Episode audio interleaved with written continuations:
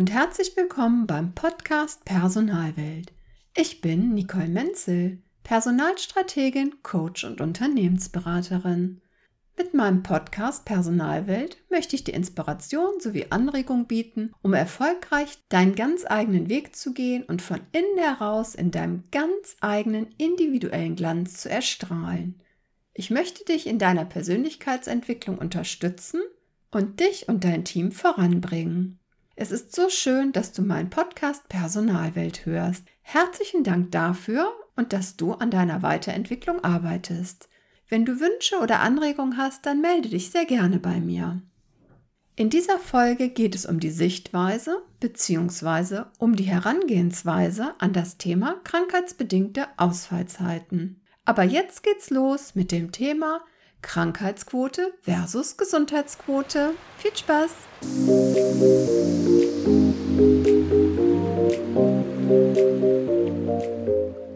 Versuchst du noch in deinem Unternehmen die Krankheitsquote zu reduzieren? Oder setzt du schon die richtigen Weichen, um die Gesundheitsquote in deinem Unternehmen zu steigern? Jetzt wirst du vermutlich die Augenbrauen hochziehen und denken, das ist doch das Gleiche. Wenn du dir nur die rein rechnerische Grundlage ansiehst, hast du vollkommen recht. Allerdings ist hier meistens die Einstellung, mit der du dieser Herausforderung begegnest, eine vollkommen andere. Vergleichbar ist dies mit der Ansicht, ob ein Glas bereits halb leer oder ob es noch halb voll ist. Versuche doch einmal das Positive zu sehen und daran zu arbeiten. Wenn wir einmal von einer durchschnittlichen krankheitsbedingten Ausfallquote von 6,8 Prozent in der Pflege in 2019 ausgehen, und dies war 1,5 Prozentpunkte höher als der Durchschnitt aller Berufsgruppen, Erschreckend ist besonders dabei, dass in der Altersgruppe zwischen 50 und 60-Jährigen im Pflegebereich die krankheitsbedingte Ausfallquote bei 9% lag.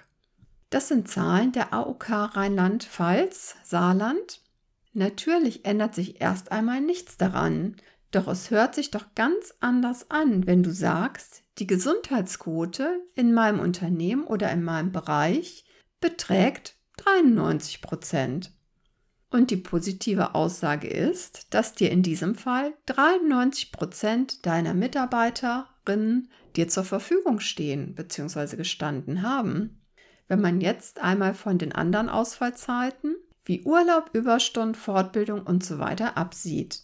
Wie in so vielen Dingen gibt eine positive Sicht auf die Angelegenheit direkt einen ganz anderen Energieschub.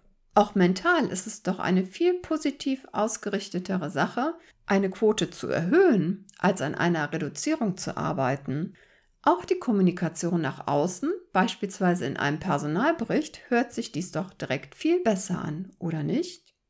Hast du deine Mitarbeiterin schon einmal gefragt, was es braucht, dass sie gesünder, motivierter und zufriedener ihrer Arbeit nachgehen können?